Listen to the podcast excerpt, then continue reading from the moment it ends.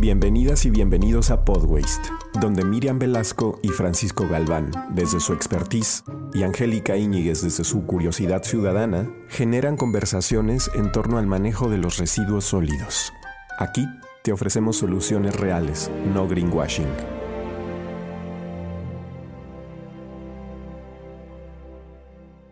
Bienvenida, bienvenido a Podwaste. Hablaré hoy sobre las fases del manejo de los residuos sólidos urbanos y para ello retomaré dos definiciones de la Ley General de Prevención y Gestión Integral de los Residuos. En primera instancia, el manejo integral de residuos, que son las actividades de reducción en la fuente, separación, reutilización, reciclaje, coprocesamiento, tratamiento biológico, químico, físico o térmico, acopio, almacenamiento, transporte y disposición final de residuos, individualmente realizadas o combinadas de manera apropiada para adaptarse a las condiciones y necesidades de cada lugar, cumpliendo objetivos de valorización, eficiencia sanitaria, ambiental, tecnológica, económica y social. Y por otra parte, la gestión integral de residuos, definida como conjunto articulado e interrelacionado de acciones normativas, operativas, financieras, de planeación, administrativas, sociales, educativas, de monitoreo, supervisión y evaluación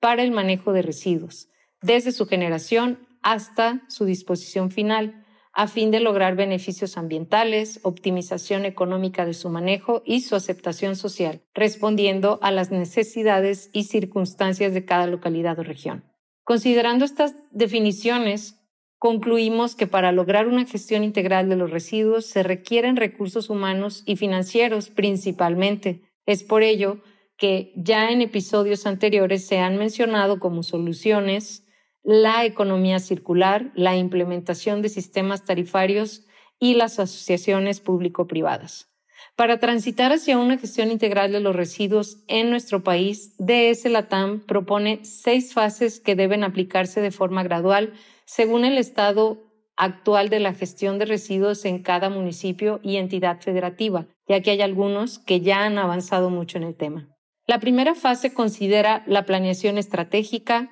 el asociacionismo, la gestión y la elaboración de instrumentos de política como los programas de prevención y gestión integral de residuos, ya sean nacionales, estatales, municipales o intermunicipales, la conformación de organismos públicos descentralizados, la elaboración de estudios y proyectos para el desarrollo de infraestructura, la gestión de trámites y autorizaciones correspondientes para instalar la infraestructura como autorizaciones de impacto ambiental, así como la regulación de grandes generadores a través de planes de manejo. La segunda fase se refiere a resolver la problemática de la disposición final adecuada de los residuos a través de la construcción de sitios de disposición final que cumplan con la normatividad aplicable como los rellenos sanitarios o bien otro tipo de infraestructura. Y se incluyen aquí también la renovación del parque vehicular, que busca recolectar el 100% de los residuos generados y reducir los gastos de recolección, ya que los vehículos en mal estado, sin mantenimiento y con una antigüedad mayor a 10 años, son los que abundan en la mayoría de los municipios y generan mayores costos, contaminación y problemas de operación. La tercera fase se refiere a la construcción de estaciones de transferencia, especialmente en grandes ciudades, zonas metropolitanas, o en la conformación de organismos públicos descentralizados entre dos o más municipios. Esto en función a la generación y a las distancias a recorrer al sitio de disposición final.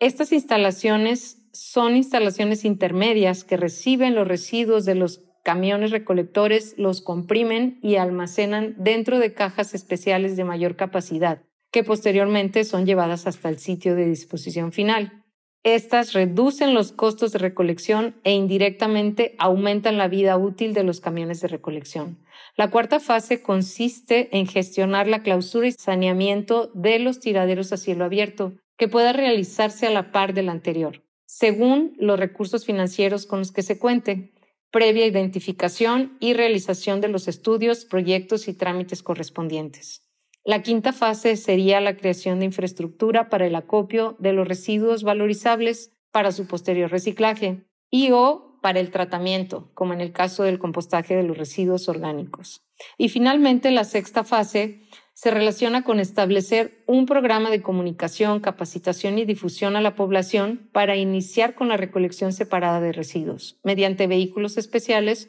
o realizando la recolección diferenciada de los residuos en días establecidos.